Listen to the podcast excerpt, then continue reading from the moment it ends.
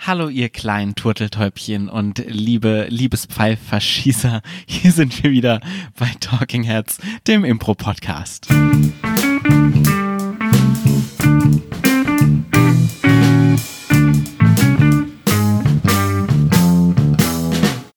Diese schleimige Stimme gehört zum Turteltäubchen Paul Ziemer. Seit wann haben wir es eigentlich gemacht, dass du immer die ersten Namen vorstellst? Ich dachte, wir machen das abwechselnd, Claudia. Behlendorf. Nicht Konflikt, sondern Liebe ist das Thema der heutigen. So, und jetzt sagst du auch das Thema. Alles klar, mach, mach du doch die Anmoderation. Ist mir auch egal. Ich dachte, wir hätten uns mal so eine Struktur überlegt, dass wir immer abwechselnd diese, diese Folgen anmoderieren. Aber meinetwegen. Immer schön spontan bleiben. Ja. Wir beschäftigen uns heute mit Romantic Comedy. Das ist richtig. Ähm, der Sommer ist inzwischen da. Die Leute ähm, äh, platzen voller Zuneigung zueinander. Die, die Herzen springen auf. Ähm, die Liebe blüht. Und äh, dementsprechend wollten wir uns heute einmal einem Genre widmen, was ähm, wir auch für die Improbühne ganz gut benutzen können. Nicht wahr, Claudia Benhoff? Ja, das ist richtig. Sehr gut. Äh, die Frage ist jetzt natürlich, wofür nutzt uns oder wofür im Allgemeinen ganz kurz mal zu Beginn, ähm, wofür nützen uns Genres auf der Bühne? Es ist, äh, glaube ich, eine eigene Folge nochmal wert, dass man wirklich nochmal grob äh, oder genauer drüber spricht, was Genres auf der Bühne überhaupt bedeuten. Aber generell ist es ja so, dass wir das ja auch kennen, dass wir häufig äh, Liebesbeziehungen in Szenen spielen.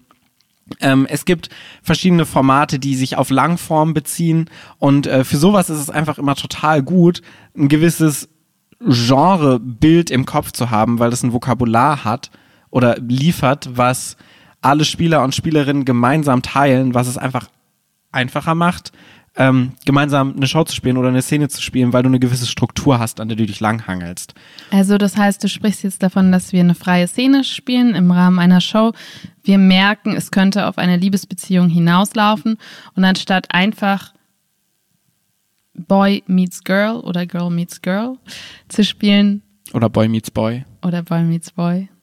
Ähm, spielen wir ein bisschen mit dem Genre, mit den Genre-Erwartungen der Zuschauer und geben dem Ganzen dadurch eine vertrautere Storystruktur im Improvisieren. Ja, und vielleicht auch nochmal eine Ebene dazu, weil du halt auch mit Genrestrukturen spielen kannst und ähm, das A einen Wiedererkennungswert hat für die Zuschauer, B aber auch viel Möglichkeiten zum Spielen einfach lässt. Und zum anderen haben wir natürlich auch Langform. Also wir spielen ja total viel Langform. Also wir machen das bei der Affirmative, dass äh, wir die zweite Hälfte zum Beispiel häufiger mal ähm, eine Langform spielen.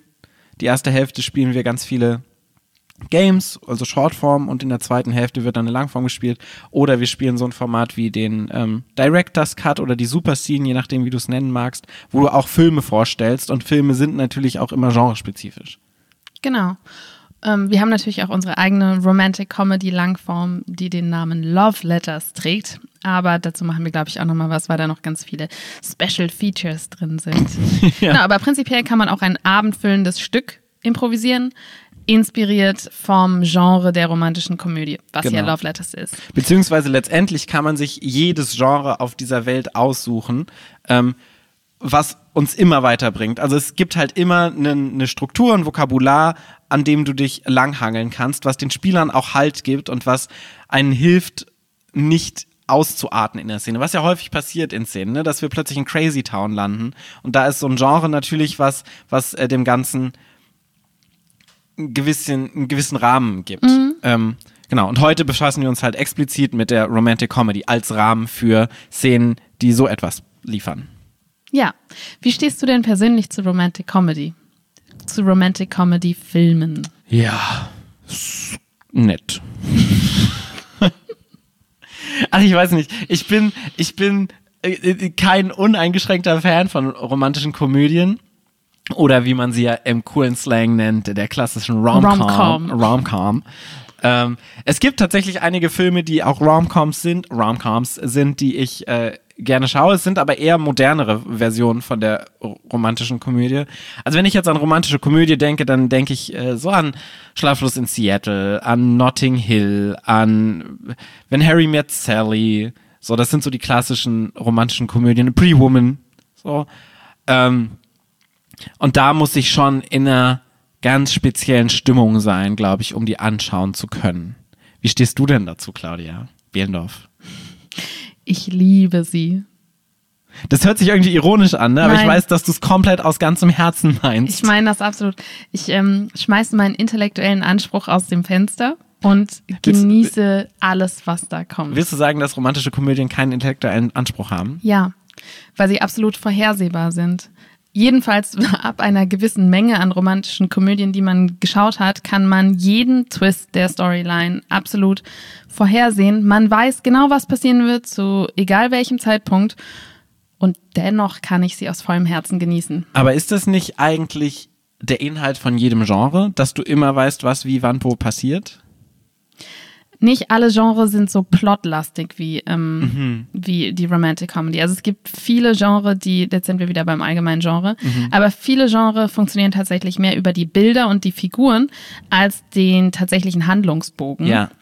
Romantic Comedy hat aber einen sehr vorgefertigten Handlungsbogen mit gewissen ähm, Handlungsschritten, die abgearbeitet werden und die sind quasi in jeder Romantic Comedy gleich. Ja, es gibt quasi so einen dramaturgischen Fahrplan, die so eine romantische Komödie hat. Genau. Und das ist eben extrem hilfreich, wenn man eine Langform spielt, die sich an einer romantischen Komödie orientiert, weil alle gemeinsam wissen, was wichtige Plotschritte sind. Und dann kann man im Rahmen dessen absolut frei improvisieren, weiß aber quasi, welche Meilensteine müssen wir abhaken. Ja. Was sind denn so Meilensteine, die so abgehakt werden müssen? Äh, romantische Komödien-Expertin Claudia Behlendorf. Ganz wichtig und daran merkt man, ob sich ähm, Leute befasst haben, also ob sich Impro-Spieler befasst haben mit dem Genre oder nicht, ist, dass es ähm, mit einer Situation der gegenseitigen Abneigung oder Abstoßung beginnt, unser Paar. Das heißt, ähm, die beiden sind genau das Paar, was niemals zusammenkommen würde. Ähm, die Situation, in der sie aufeinandertreffen, ist das sogenannte Meet Cute. Ein, ein süßes Aufeinandertreffen. Warum heißt das eigentlich Meet Cute, wenn es eigentlich ein kompletter, also letztendlich ist das Aufeinandertreffen ja ein Konflikt, ne? Also wir haben zwei Personen, die komplett gegensätzlich sind. Ähm, bei Pretty Woman zum Beispiel ist die äh, tatsächlich schon angelegt in ähm, dem sozialen Stand, weil du hast Julia Roberts, die ist eine Prostituierte und du hast den anderen Dude, der so aussieht wie alle anderen Männer in romantischen Richard Komödien. Gere? Exakt. Ähm, wen gibt's noch? Wer war der andere? Hugh Grant. Ah ja, genau. Hugh Grant und Richard Gere. Die sehen auch alle gleich aus. Die haben auch alle so ein also scheiß Richard gleiches Gere Lächeln. und Hugh Grant sehen sich einfach so überhaupt nicht das ist mir ähnlich. doch auch egal.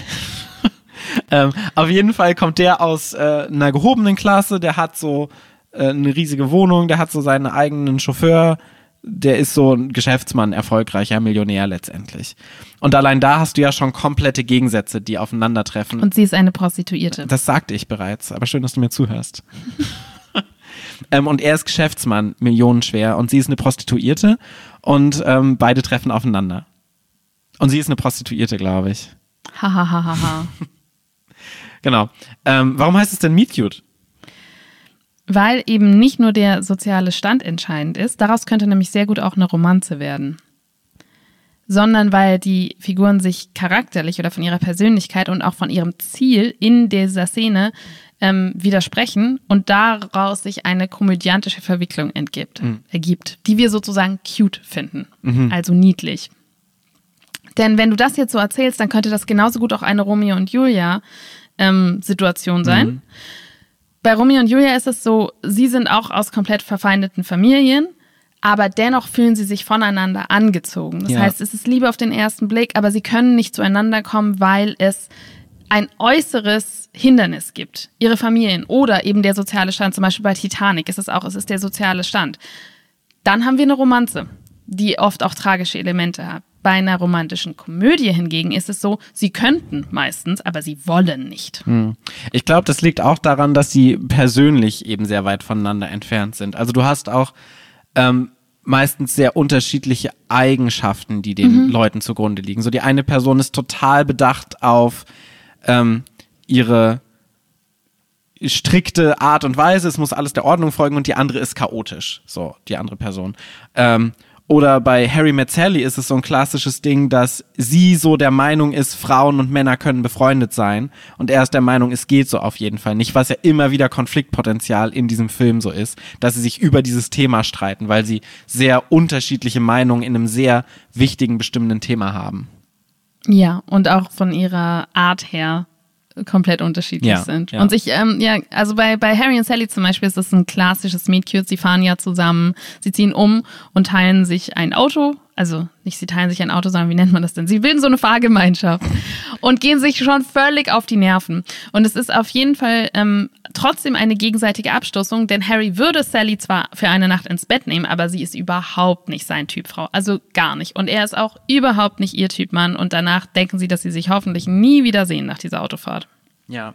Und selbst so dieses für eine Nacht ist ja noch keine Romanze, ne? Das ist halt so ein One-Night-Stand, ähm, was letztendlich ja nicht das Ziel einer romantischen Komödie ist. Ja.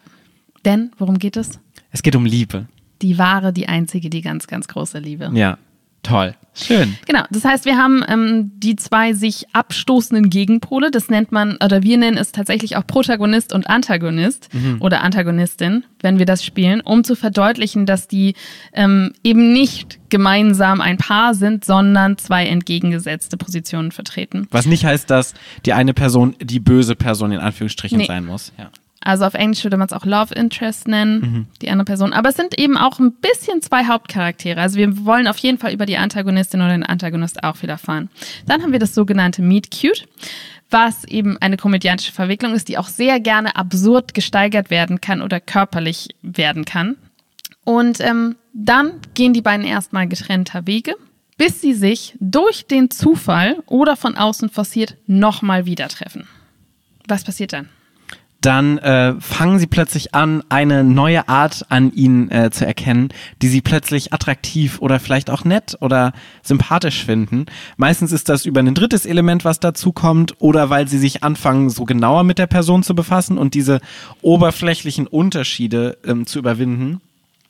Und dann fangen sie an, plötzlich mehr Zeit miteinander zu verbringen und gemeinsam Minigolfen zu gehen oder Blumen zu pflücken oder vielleicht sich gegenseitig mit Erdbeeren füttern. Genau. Zu dem Zeitpunkt stellen sie häufig fest, dass trotz ihrer oberflächlichen ähm, Andersartigkeit sie im tiefsten Herzen doch gewisse Sachen verbinden und sie die gemein, also sie gemeinsame Werte Habe teilen. ich das nicht gerade schon gesagt? Naja, es ist so ein, weil wir ja am Anfang sagen, sie sind von der Persönlichkeit her unterschiedlich. Ja. Und das ändert sich an sich nicht, aber sie teilen etwas, was tiefer geht. Ja. Zum Beispiel die Vorstellung von Liebe. Oder Erdbeeren. Ja, ist halt das, es gibt ja die Ebene von, wir verbringen Zeit zusammen und uns machen Sachen Spaß und es gibt die Persönlichkeitsebene. Ja. Und was zum Beispiel, ähm, wenn wir an sowas denken wie Mail for You, ähm, Klar. 90 Tom Hanks und Mac Ryan, 90er Jahre, da treffen sich die beiden online. Ich glaube, das ist noch so MSN Messenger, das ist bestimmt ganz geschicktes Product Placement gewesen. Aber es hört sich auch genauso an wie die Story von Schlaflos in Seattle, um ehrlich zu sein. es ne? sind ja auch dieselben beiden ja, Schauspieler. exakt. Es ist eigentlich exakt der gleiche Film. Also ich kenne den Film nicht, aber es hört sich exakt so an. In Schlaflos in Seattle hört die eine Person den anderen übers Radio immer, ne? Über den, Ja. über den kleinen, kleinen Sohn, der das irgendwie vorliest oder so. Und dann telefonieren die oder so, was weiß ich. Keine Ahnung. Ich habe keine Ahnung von diesem Film. Also ich könnte dir jetzt so eine 1 zu 1 Nacherzählung geben von diesem Film, aber ich Ja, glaube, es würde den äh. Podcast. Ich würde nämlich tatsächlich auch sagen, dass Schlaflos in Seattle Borderline Romanze ist. Total. Ähm, Harry Mazzelli ist, folgt ja auch nicht immer klassisch den Strukturen, die wir jetzt gerade aufmachen. Oh, schon ziemlich. Ja, aber in kleinschrittiger. Also sie stoßen sich ja immer mal wieder ab und kommen Ja. sich immer wieder näher. Also ich bin ein ganz, ganz schlimmer ähm, Romantic Comedy Nazi, merke ich gerade. Ja, offensichtlich. Also Harry Mazzelli ist schon das, der Prototyp einer ähm, romantischen Komödie. Bei Schlaflos in Seattle ist es so, dass ähm, sie sich in ihn verliebt und sie sich aber nicht treffen. Das heißt, es gibt tatsächlich dieses äußerliche und räumliche Hindernis. Nicht unbedingt aufgrund ihrer Persönlichkeiten. Die treffen sich ja dann am Schluss auf dem Empire State Building. Und Spoiler! ja, Ich wollte den Film noch gucken. Ich wollte wissen, ob die zusammenkommen oder nicht. ähm, das heißt, wir haben gar nicht so diese, diesen klassischen Verlauf. Und deswegen ist es tatsächlich fast schon eher eine Romanze, Schlaflos in Seattle, mit komödiantischen Elementen. Jedenfalls bei Mail for You, der Neuauflage, ist es so, dass sie sich quasi online verlieben. Sie treffen sich in so einem Chat, schreiben sich und online sind sie sozusagen ähm, losgelöst von ihren alltäglichen Persönlichkeitsstrukturen. Das heißt, sie können sich so offenbaren, wie sie wirklich sind, verlieben sich dann ineinander und finden dann raus, dass sie in der Offline-Welt komplette Konkurrenten sind, weil sie einen winzig kleinen Buchladen hat, der geschluckt und verdrängt wird von einem riesigen, von einer riesigen Buchkette, dessen Besitzer natürlich er ist. Und das heißt im Prinzip, sie mögen sich im echten Leben überhaupt nicht, sind sehr konträr. In Wahrheit sind sie sich aber doch sehr ähnlich. Wissen Sie voneinander, dass Sie diese beiden, Per- oder kennen Sie sich außerhalb des Chats und wissen voneinander, dass Sie miteinander chatten? Sie kennen sich außerhalb, nein, sie wissen es nicht. Und sie kennen sich auch nicht persönlich, aber sie sind sich gegenseitig so die Feindbilder. Also vor allen Dingen Mac Ryan ist halt dieser, dieser bösartige Mensch mit der riesigen, gesichtslosen, anonymen Buchkette, der mich um meine Existenz bringt. Ja. Und es ist halt gleichzeitig der Typ, mit dem sie chattet und in den sie total online verliebt ist. Mac Ryan ist die äh, Vorsitzende dieses Buchladens, äh, dieses, dieses großen. Nee, die ist die Kleine. Na gut. Man hätte jetzt mal progressiv denken können, ne? aber natürlich ist, die, 1998. natürlich ist die Frau die Person, die den kleinen Buchladen hat. Und der Mann ist der böse Geschäftsmann. Es ist aber auch Mac Ryan. Also natürlich hat Mac Ryan den kleinen Buchladen. Na gut. Ähm, genau. Und dann fangen sie an, plötzlich sich kennenzulernen, lieben zu lernen. Und dann kommt es meistens auch schon ziemlich schnell zum ersten Kuss, zum, ach, es ist alles ganz schön, wir daten uns und irgendwie ist unsere Welt jetzt gerade viel geiler, als sie davor war. Bis. Dunkle. Wolken. Du wolltest gerade eine kurze Einwortgeschichte hier ansteigen. Wir machen hier Nee. keine Einwortgeschichte mehr, Claudia. Ich dachte, ich sollte jetzt Wolken sagen. Nee, ich musste mich nur sammeln, um meine Stimme weiterhin im Zombie-Modus zu halten. Genau. Bis Mordor dunkle Wolken äh, Dunkle ins Auenland schickt. Wolken. Ja. Und äh, das ist meistens ein. Ach, warum tue ich mir. Äh, warum, warum. Du kannst es viel besser erklären. Also, du kennst die Filme ja auch alle. Ich kenne die ja nicht. Was passiert dann, Claudia? Nach den dunklen Wolken Nee, was sind die dunklen Wolken? Die also wird das dunklen- Wetter schlecht. Die dunklen Wolken sind ähm, ein Schatten, der sich auf die Beziehung legt und er resultiert meistens aus einer fehlerhaften Kommunikation zu einem Zeitpunkt. Das bedeutet, es gibt vielleicht etwas, was eine Partei der anderen verheimlicht hat oder ähm, die äußerlich anderen Werte holen die Person ein. Also zum Beispiel bei Pretty Woman. Oh, das weiß ich sogar. Ja, bei sehr Pretty gut. Woman, Paul. Bei Pretty Woman hat er eine Wette am Anfang abgeschlossen, dass er eine Prostituierte daten wird. Äh, war es sogar die spezielle Prostituierte oder war es nur irgendeine Prostituierte? Ich weiß es. Äh, es war nur eine unbestimmte Prostituierte. Nee, du bist auch gerade irgendwie in einem anderen Film. Und dann, Moment, Moment, Moment. Und dann war es doch aber so, dass dann der eine Typ kommt dann so an und der hat so Ja. einen weißen Kittel und kommt aus seinem Pferd Paul, angeritten. Diese Inhaltsangabe würde eine 5 minus und bekommen. dann in sagt er ihm doch, er muss den Ring in den Vulkan schmeißen, oder? Richtig. Bei Pretty Woman ist es so, dass er niemand sagt, dass sie eine Prostituierte ist, sondern sie eben wie eine Lady behandelt und als eine Freundin vorstellt. Und so fühlt sie sich dann auch. Und dann sagt er bei seinem ähm, bösen Geschäftspartner in einem Moment der Unbedachtheit, dass sie eigentlich eine Prostituierte ist. Und der Geschäftspartner kommt dann zu ihr und sagt, ach cool, du bist eine Nutte, willst du auch mal zu mir kommen? Und daraufhin fühlt sie sich natürlich komplett beschmutzt. Als ob er sie nur wie eine Prostituierte behandelt hätte und nicht als Mensch. Genau. Weil sie sich quasi in diesem Märchen befunden hat zu dem Zeitpunkt, dass sie wirklich seine Freundin ist und dass das äh, etwas, So dieses klassische Ich hol dich da raus genau. Ding. Ja, Pretty Woman ist ja auch eine moderne Cinderella-Version. Ja, ja. Ja, sag ich und doch. dann äh, geht sie, weil sie ihre Würde behalten möchte. Richtig, weil sie sich plötzlich, ähm, ne, weil letztendlich, weil sie ja die ganze Beziehung plötzlich hinterfragt, ne? Genau. Und das ist ja meistens das Ding, was diese bösen Wolken tun, dass sie diese ganze, alles das, was bisher war, war es nur eine Lüge? Ist es wirklich real? Lieben wir uns wirklich? Oder ist es einfach nur so ein kurzer Summerfling gewesen, den wir Und haben? was du gerade gesagt hast, stammt einfach aus ähm, ungefähr 120 anderen Romantic Comedies, wo die Wette tatsächlich die absolute Grundlage ist. Also Teenie Romantic Comedies haben das als ganz, ganz klassisches Motiv. Ich mache eine Wette mit ähm, meinen Freunden, dass ich die Schulnerdin rumkriege oder die, die am schwersten rumzukriegen ist. Und dann verliebe ich mich aber tatsächlich in sie. Nur es gibt ja noch dieses Geheimnis mit der Wette und wir wissen das auch als Zuschauer. Und natürlich kommt es irgendwann raus und der Bruch kommt immer als Folge mangelnder Ehrlichkeit und Offenheit. Scheiße. Leute, lasst euch das gesagt sein. Nehmt es auch mal als Lehre mit in euren Alltag. Drüber sprechen ist immer gut. Ja. Das ist tatsächlich die Moral von Romantic Comedies, dass Zur Not mangelnde auch- Kommunikation einem den, das Genick bricht. Zur Not haben wir auch eine Hotline eingerichtet, wo ihr euch unsere, uns eure Probleme schildern könnt und wir versuchen, eure Kommunikation ähm, zu verbessern. Ja, die macht Paul. Ruft uns an unter 0170 2942556. Witzig, du sagst die Nummer ganz anders als ich. Das ist unsere affirmative Ich weiß, Nummer. aber ich musste das gerade in meinem Kopf ummodellieren. Wie sagst du das denn? 0170 294 2556. Nee, das 4-2, da, daran, ich hangel so unsere Nummer an der 4-2 auf, weil das so 42 ist. Das hält sich irgendwie für mich besser merkend. Aber für mich sind so die Blöcke, weil so steht es auch bei uns. Egal. Aber kennst du das, wenn du, wenn du, wenn jemand anders die Nummer sagt Ja, und du denkst Und du- das ist nicht das- dieselbe was Nummer. Ist das für eine Nummer, ja. Ja.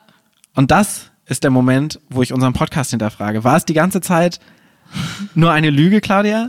Ist das, was wir hier tun, wirklich wahre Podcast-Liebe? Ich glaube Ja, nicht. doch, wir kommunizieren gut. Uns kann das nicht passieren. genau. Ähm, dann kommt es zum Bruch und dann kommt ähm, der Teil, wo wir bei Notting Hill die Jahreszeiten vorbeigehen sehen im Hintergrund, während ähm, Hugh Grant traurig in die Kamera blickt. Ja, wir haben letztendlich immer diese beiden Ausspielmomente. Ne? Nachdem äh, wir kommen zusammen, ist es dieser Ausspielmoment von alles ist schön, uns geht es gut, unsere Welt ist so viel besser. Und nach dem Auseinanderbrechen haben wir genau diesen gegenteiligen Aspekt. Wir haben die ganze Welt, wie sie schlecht ist, wie alles traurig ist, wie alle, wie das Leben von beiden Personen einfach so viel schlechter ist als vorher. Ja. Bis zum Grande Finale. Grande Finale. Äh. Was passiert denn? dann ähm, kommt, ko kommen, kommen die so an den, an den, an den Grund des Vulkans und klettern hoch, aber sie schaffen es fast nicht. Und dann nimmt er ihn auf die Schultern und trägt ihn noch bis dahin. Und dann ist es eigentlich, das ist das Krasse, dass der Antagonist eigentlich der Held ist, weil er mit dem Ring zusammen in den Vulkan stürzt. Mit dem Ehering. Ja.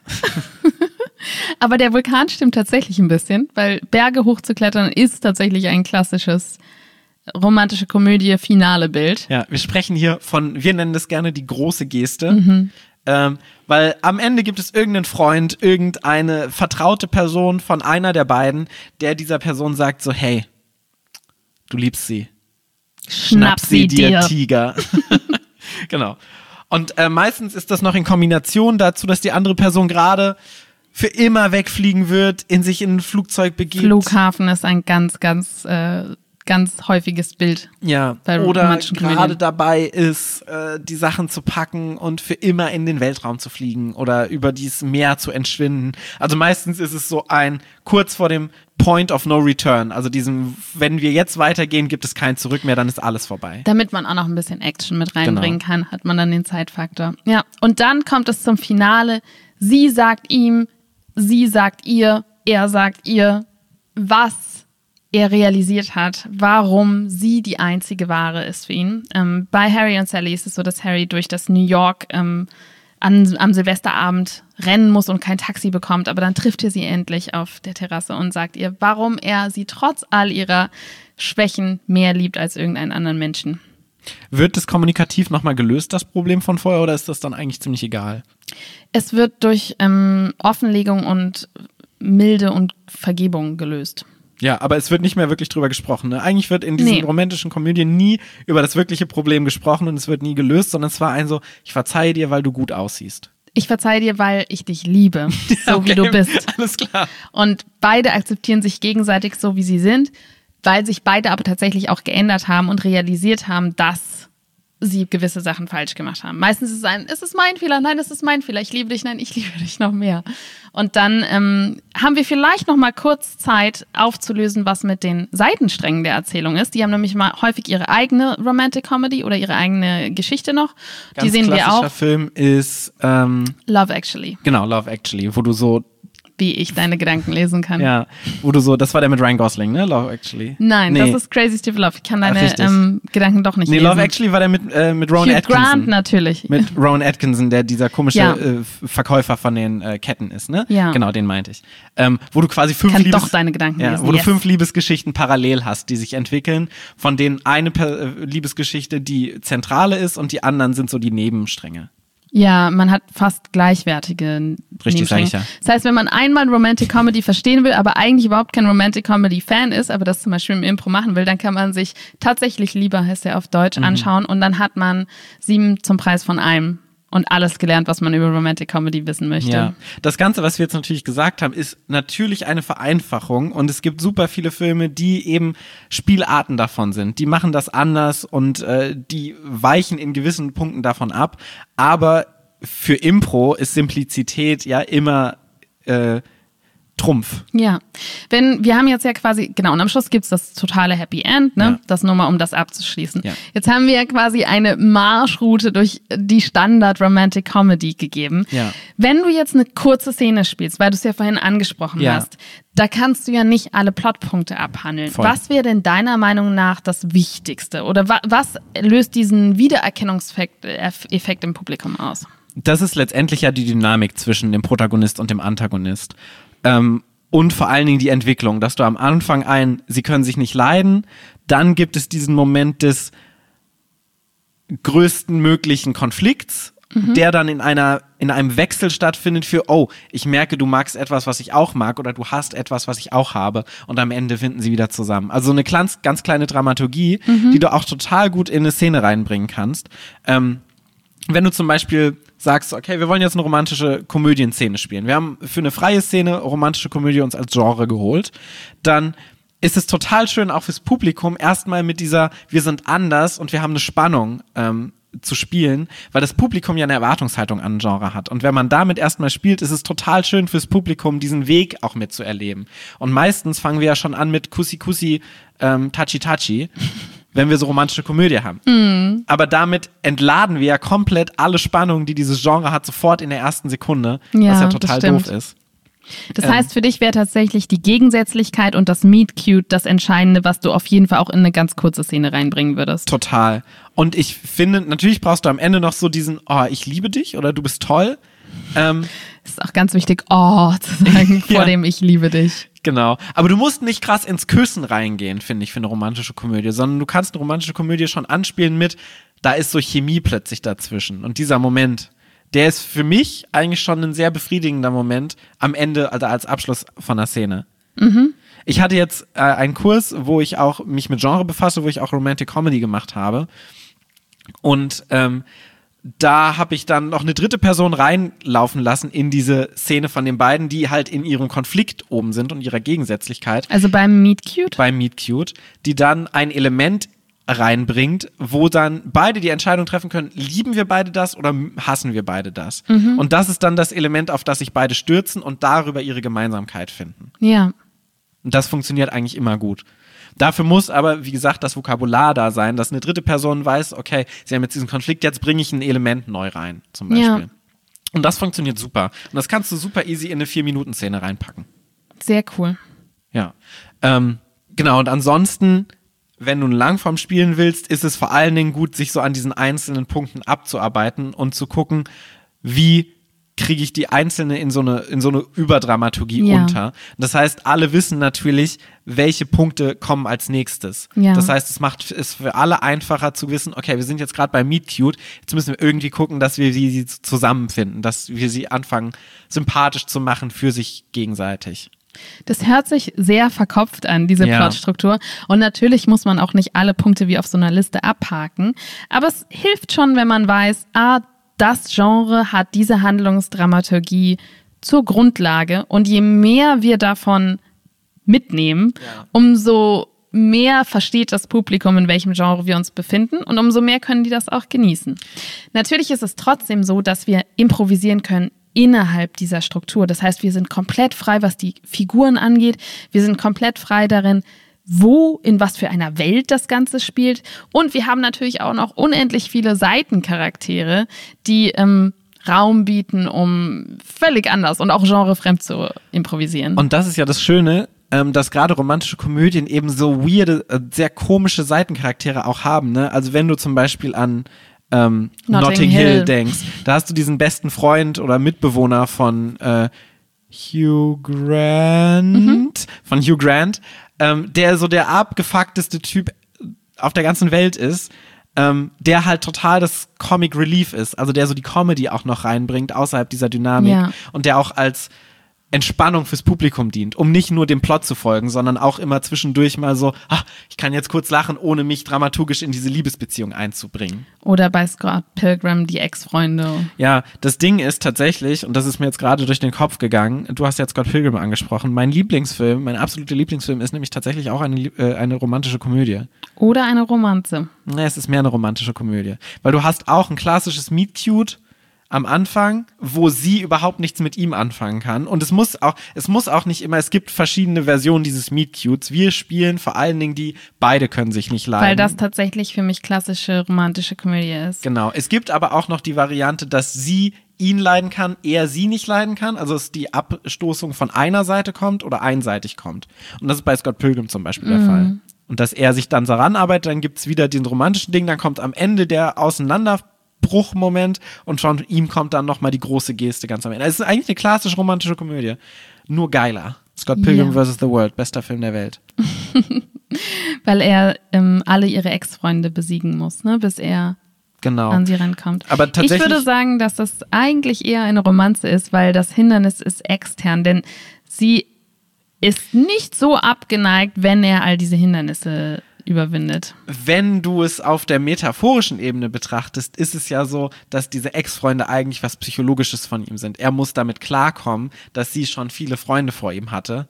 Und er muss mit seinem Ego damit zurechtkommen und muss sich mit seinem Ego über diese Ex-Freunde stellen. Dementsprechend ist es gar nicht so extern, sondern eher so eine interner, äh, was internes, was externalisiert wird. Ja. Aber das ist Nicht jetzt ganz zu sehr eine klassische romantische. Komödie. Aber eine Spielart davon. Eine Spielart davon, ja. Ähm, zum Schluss noch, das würde mich noch interessieren.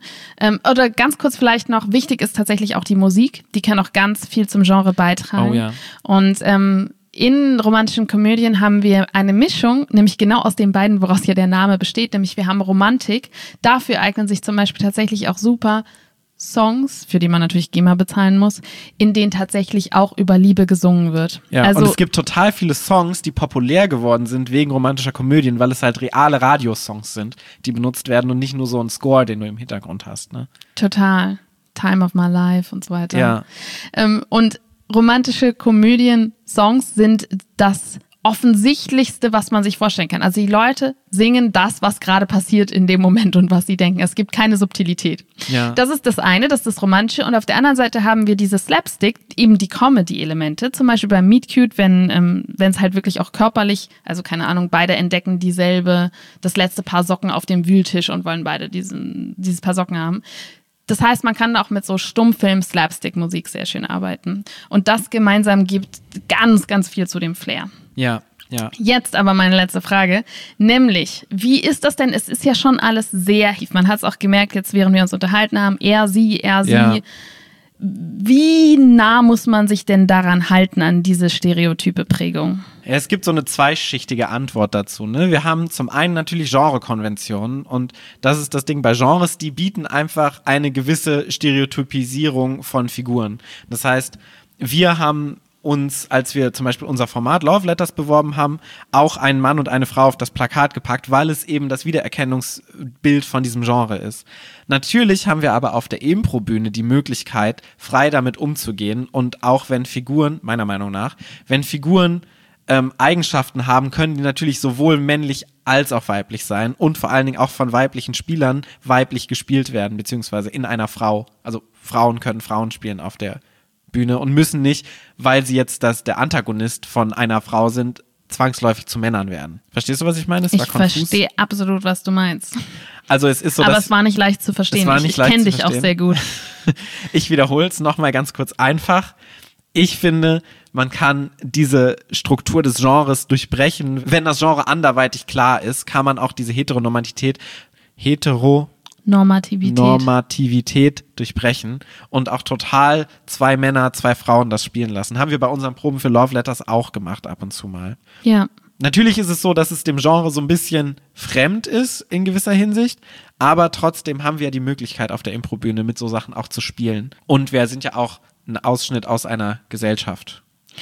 Wie sieht es denn aus mit anderen Liebesformen und überhaupt so Beziehungsdynamik? Weil es ja schon sehr klassisch diesem, ähm, man, man muss sich, oder wahre Liebe heilt alles. Es gibt die eine wahre Liebe und wir müssen uns auch dem komplett anpassen. Und außerdem ist eigentlich der einzige Lebenszweck, der einen Menschen glücklich machen kann, seine zweite Hälfte zu finden. Das ist ja schon die Aussage, Ja. die man auf jeden Fall auch sehr kritisch sehen kann. Wie weit denkst du denn, kann man sich davon entfernen?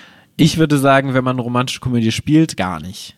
Weil es einfach die romantische Komödie ist. So, wenn du nicht an Romantik glaubst, so in dieser Hinsicht, dann ist das Genre halt einfach nicht bedient. Ja. Ich glaube, generell ist die Antwort, dass je länger und je mehr Zeit wir haben, umso weiter dürfen wir Genre-Regeln brechen und umso weiter dürfen wir uns entfernen, weil wir dann viele andere Möglichkeiten haben, Ankerpunkte des Genres zu werfen.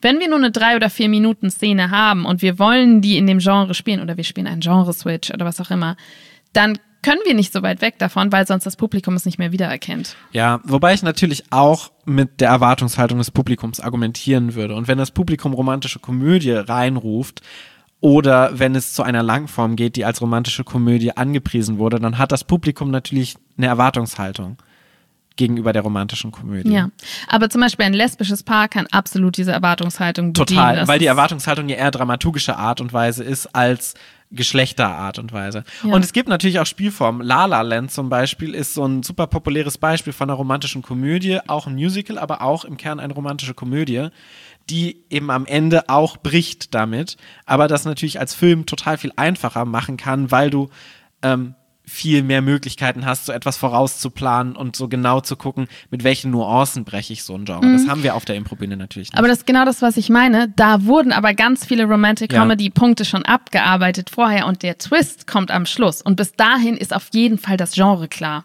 Und dann kannst du mit dieser Erwartungshaltung spielen, aber du musst sie schon erstmal erfüllen im Impro, Ja. um überhaupt klar zu machen, in welchem Genre wir uns befinden. Aber bisher alle romantischen Komödien, die wir gespielt haben auf der Bühne, sind im Kuss und im Happy End geendet. Alle. Ja. Und dementsprechend, und es war gut. Das Publikum hat's geliebt. Ja. So. Und dann denke ich mir, also man sollte sich auch nicht überfordern, wenn es das Publikum trotzdem mag. Ja. So. Und es ist auch schön. Ja. Also deswegen schaue ich ja auch den Scheiß. Genau. Ähm, was für Hindernisse dabei herauskommen, wenn man so sich mit romantischen Komödien befasst und gerade so Langformerarbeitung können wir nochmal genauer gehend äh, besprechen, wenn wir zum Beispiel über Love Letters sprechen, das werden wir in der Folge nochmal machen. Ähm, auch wie man damit umgehen kann, wie kann man eine Dynamik reinbringen in so ein Genre-Ding. Aber das jetzt war erstmal nur ein Überblick über das Genre und was für Sachen muss ich auf der Bühne beachten, um dieses Genre überhaupt zu bedienen. Claudia, was war denn dein Impro-Moment der Woche? Der Impro-Moment der Woche. Ich hatte eine echte Impro-Probe. Ja, scheiße, jetzt nimmst du mir schon wieder meinen Impro-Moment weg. Das war schön. Ähm, wir probieren gerade ein bisschen rum mit einem neuen Format, also du und ich, meine ich mit wir. Ähm, ein Body-Swap-Format, wo quasi man aufwacht im Körper der anderen Person. Und ich habe ganz viele Sachen gelernt darüber, wie merkwürdig du dich bewegst. Das war sehr aufschlussreich. Ja, das äh, wäre auch mein Impro-Moment der Woche gewesen. Das darf trotzdem dein Moment Ja, sein. das war es auch für mich. Es macht sehr viel Spaß. Ist sehr gut. Vor allen Dingen auch mal wieder real Impro zu spielen. ja. So, und jetzt muss ich meinen Bus erwischen. Ich bin jetzt schon viel zu spät. Vielen Dank, Paul. Vielen Dank, Claudia Behlendorf. Ich wünsche dir ganz viele romantische Momente in deinem Leben. Ja, ich dir auch. Und euch da draußen auch. Küsschen, Küsschen. Eine dicke Umarmung und ein Schuss von eurem Amor. Und Amorine. Claudia Behlendorf und Paul Ziemer. Bis zum nächsten Mal.